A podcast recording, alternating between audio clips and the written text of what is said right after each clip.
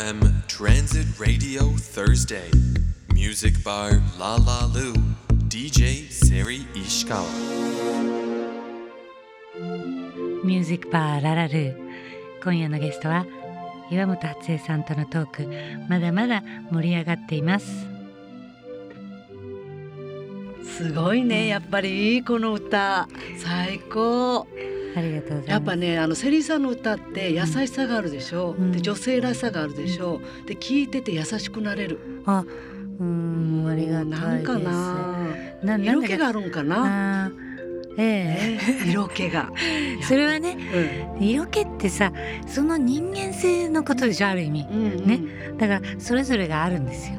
それぞれが持ってるんですけどその見え方が違うんで見え方がちょっとこう不思議にこうアピール度が多いんでしょうね。うん、昆虫ですもんね。今 だに残ってます昆虫ね。いいでしょうね。いい。もう一時あの人のことが好きだったんですよ、あの昆虫博士。え誰かの昆虫博士は？誰だった。昆虫博士。そうあの壁の、うん、バカの壁。え昆虫博士誰かいましたよね、壁。誰かいたじゃん、うんうんうん。あの未だにいるんだけど。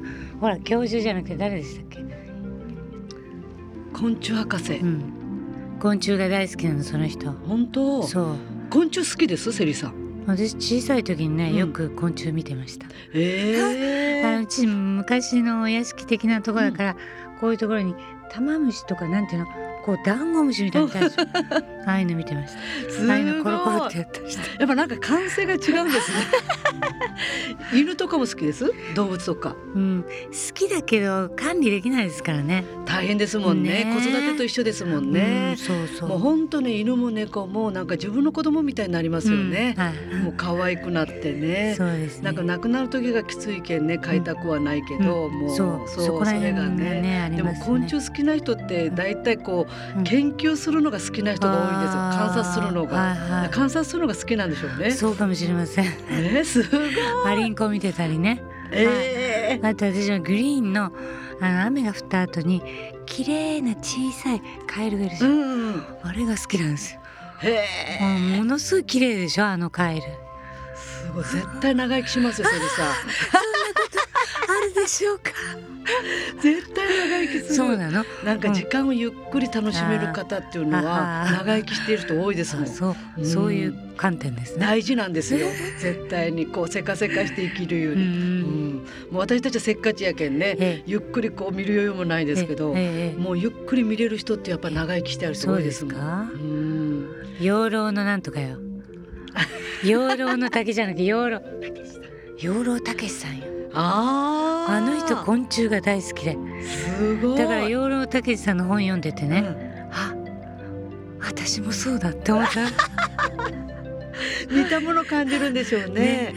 すごい。もうその昆虫を見てる時っていうのは時間忘れるんです、へうん。それはねでも小さい時でしたね。え、すごい。やっぱりみんな生命があるわけじゃない。うん。ちっちゃくてもねそれが不思議だった。んです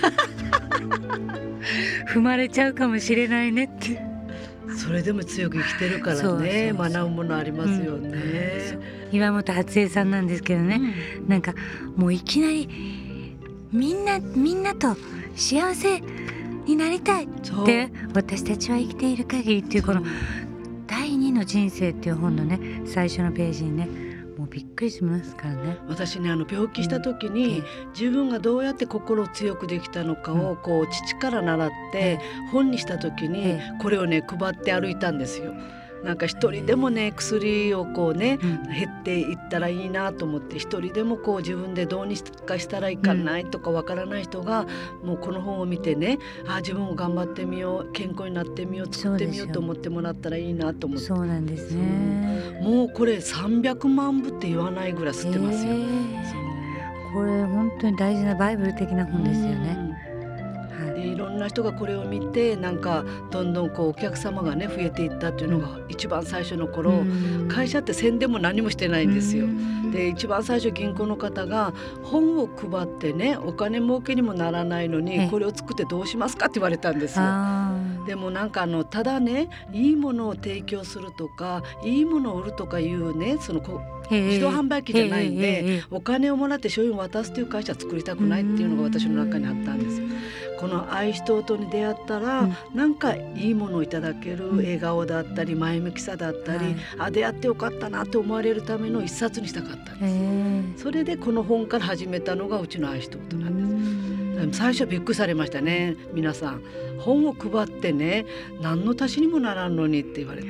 いや、ね、読めばわかりますよそその本が一人歩きしていって紹介紹介が増えていったんです私はもうあの本でなんかなもうラジオでね言うのもあれやけど、言えないこともいっぱいありますけど、なんかもう自分でね自分の首を絞めてたのがすっきりしましたとか、なんかもう命の大切さを教えていただきましたとか、もうリストカットとかをこう癖づいてたのが娘止まったんですとかもうすごい声と手紙がもう山のように毎日来てたんです。これを見た時に、あこの本書いてよかったなってで売らなくてよかったなと思ったんです。プレゼントしててよかったなと思って。それがセリさんにね届いてるというのがね嬉しいです。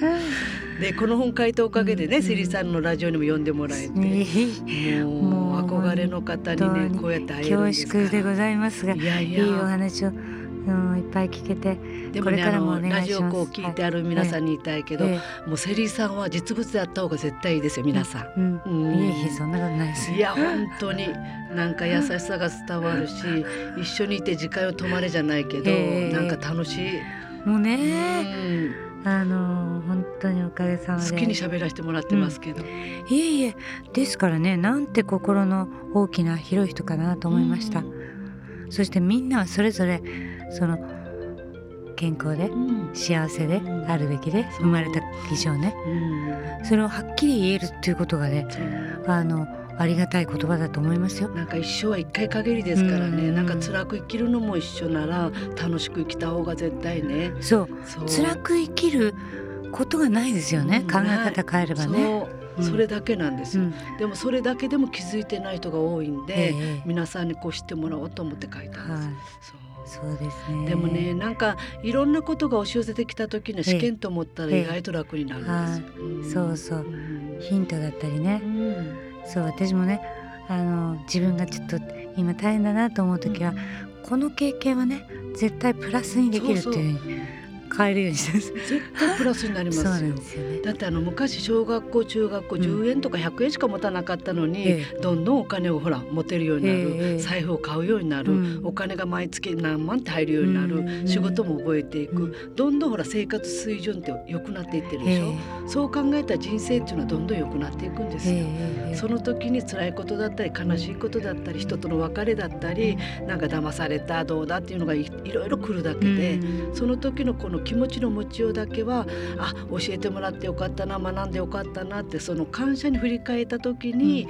うん、もう二度とね辛いことが来ないんじゃないかなっていうのが私の今までの経験なんです。はい。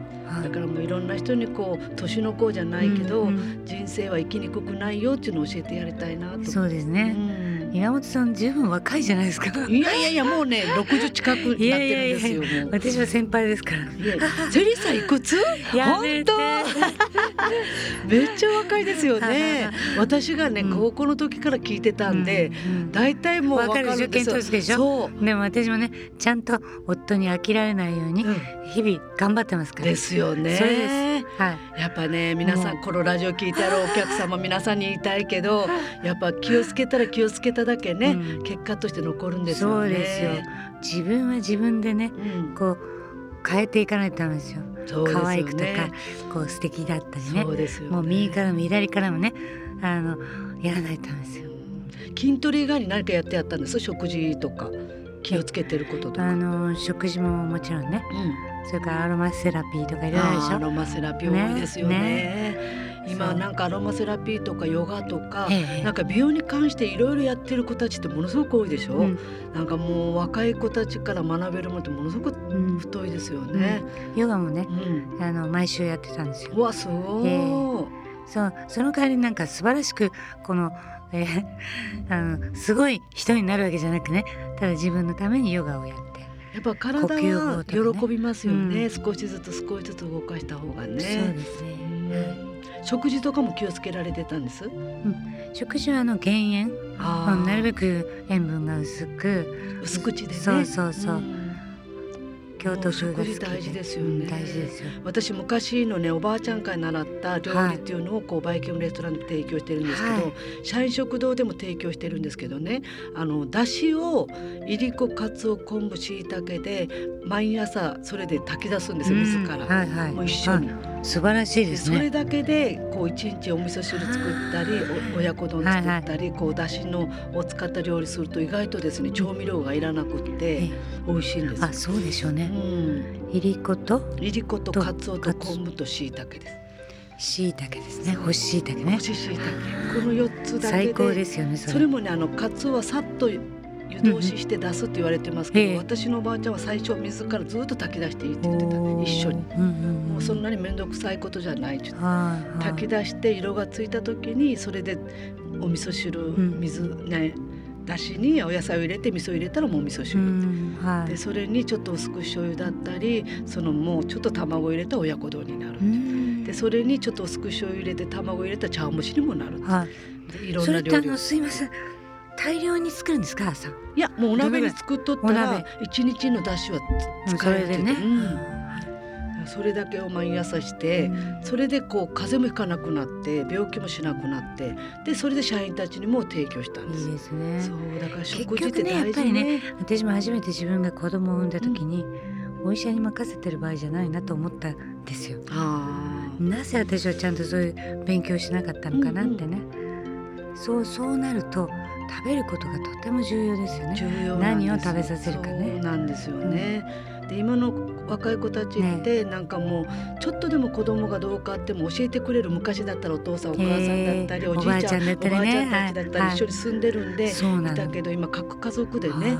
誰も頼れないで必死で頑張ってる子たちってやっぱりいろんなこうフェイスブックだったり、えもうパソコンだったり、うん育児書とかありますからね。本だったりっていうので学んでいってるえんで、うん。やっぱまあ何もねこう不安だらけなんですよ。だと思います。だからそういう子はたちがこう来た時にえいつも言うんです。えなんかねもう一生懸命子供も育とうとしてるんで、はい。子育ては子供から育てられるねうん。一番いいお母さんになるための試練だからそうそう一緒に子育てをね楽しんだらいいよそうなんですよ。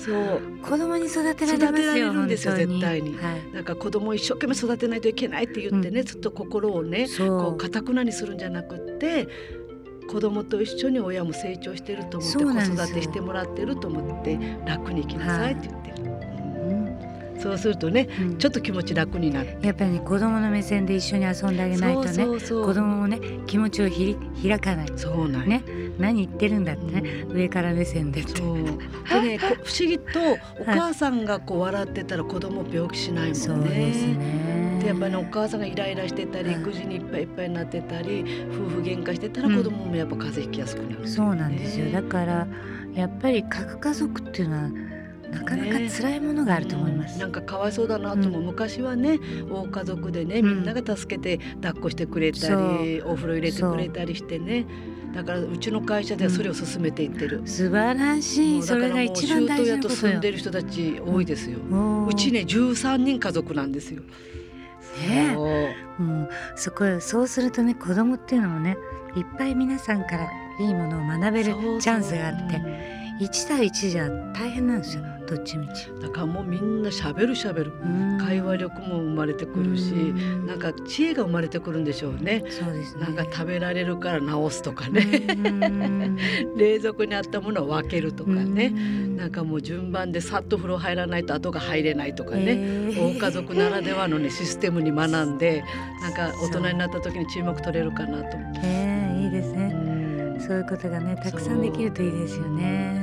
なんか娘は幸せやなと思いますね、なんかおじいちゃんおばあちゃんがいて私がいて誰でも抱っこしてくれる人がいてで会社でも見てくれる人がいてっていうね、だから今早のそういう風になってほしいですね。だから今ね若い子たちがうち会社いたら、ええ会社に連れてきてって言ってるんですよ子供たちを。で会社でみんなで育てる素晴らしい最高で環境してるす。そうただねなんかストレスが取れるでしょ、うん。なんかもう会社で育てて、うん。会社で食事を取らせて、えで会社でこう育てていった時に20年前に育った子が今バイトに来てくれてるんですよ。うん。だかからねもう何でもそうやけど、うん。一つの会社と思わずに一つの家庭と思っていくと、なんかチームワークが取れますね。いいですよね。うん。でやっぱりそういうところが作った製品というのはやっぱりみんみんなもねこの愛しととのねそういう製品はこの間違いないと。いや間違いないと私ね父が漁師だったんですよ、ええ。経営者でもはい。何でもなくって、はい。でその父が海の中に財産が詰まってるってずーっと言ってたんですよ。で魚のコラーゲンっていうのは人間の目にもいいし皮膚にもいいし髪の毛にもいいし EPA とかなんか言いますよね。絶対にあの魚をねええ。食べていけば病気しないと言ってたんですそうなんです。でもね魚嫌いの人にとってはええ。酷なんですよね。そうなのそうなのだからそこで研究したのが実はマリンコラーゲン海の魚のコラーゲン父の。言葉って偉大だなと思って、ええ。そこからコラーゲンでナンバーワンでしょ、ええ。だから宝をもらったなと思います。ね全然やっぱね社員たちの顔見ててもそうやけど若いやっぱり、ねコラーゲンっていうのはどんどん年齢とともに減っていくんで、ええ。絶対に皆さん取られた方がいい。そう。うん。私もあの実を言いますとこのコマーシャル愛しとうとを見ましてはい。早速買ってたんです。あらすいません。ありがとうございます。買って 嬉しい。私はずーっとセリさんに会いたい会いたいと思ってずーっと言っていって、それでね愛しとうとっていうのは愛してるよっていう意味ですか？そいやあのえ？実はですね一番こううんお客様を愛せる企業を作りたいとええお客様から愛される企業じゃなくてお客様を一番愛せる企業を作りたいと。で地球の中にハートが一番強い会社を作ろうと思ってん。それで愛しとうとにしたんですよ。ででもね皆さんがこう愛しとうとの社長さんやんって言って愛しとうとしか覚えてないんでだからこう社名を愛しとうとにしたんですそういうのかでもあのさっそうと歩いていられるそのコマーシャル ねはあ、ねえはあって思いましたよ。本当でも実際会うとですね、ええ本当ただのおばさんですよ。いえいえいえいえ Legendary vocalist Seri Ishikawa. Love FM Transit Radio Thursday.